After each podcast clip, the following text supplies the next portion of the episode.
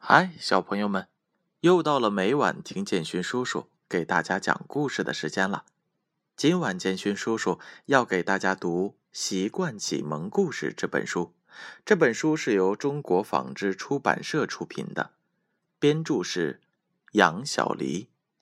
今晚建勋叔叔给大家带来的故事名字叫做《小花猫的烦恼》。一天，小花猫搬到了大森林里，它的新邻居小袋鼠、小熊、小白兔帮它搬家、收拾屋子，忙了好几天，小花猫终于住进了漂亮干净的屋子里。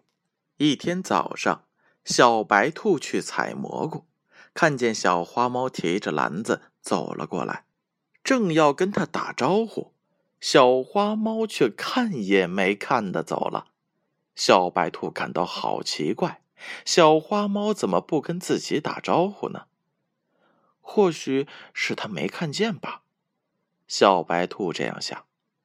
又过了几天，小熊打算去找小袋鼠玩，路过小花猫家的时候，看见小花猫正在擦窗户，刚要跟小花猫打招呼。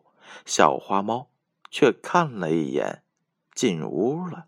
小熊觉得很奇怪，他来到了小袋鼠家，小白兔也在。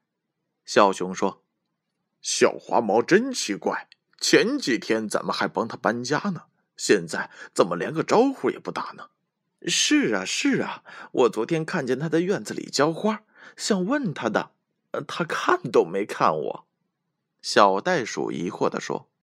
过了几天，小花猫正在散步，碰见了小白兔。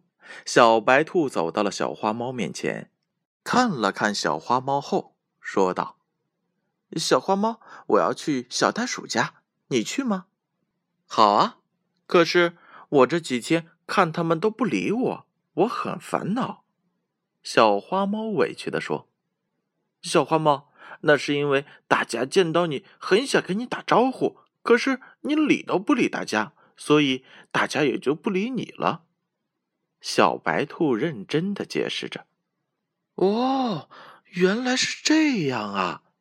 小花猫点点头说：“见到熟人要打招呼。”小白兔微笑着说：“从此以后，小花猫看见熟人就打招呼，还会主动和他们聊天大家。”都很喜欢他。好了，小朋友们，你们平常遇到朋友或者是遇到家人的时候，会不会和他们打招呼呢？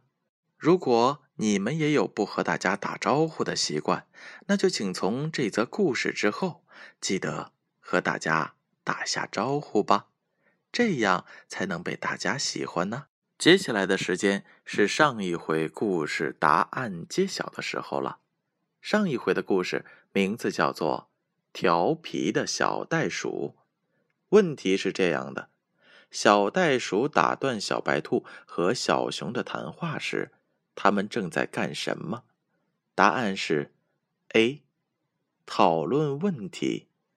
第二个问题：小袋鼠有没有打断小猴子和他妈妈的对话？答案是 A，没有。小袋鼠认识到那样做不礼貌。那今天的问题又是什么呢？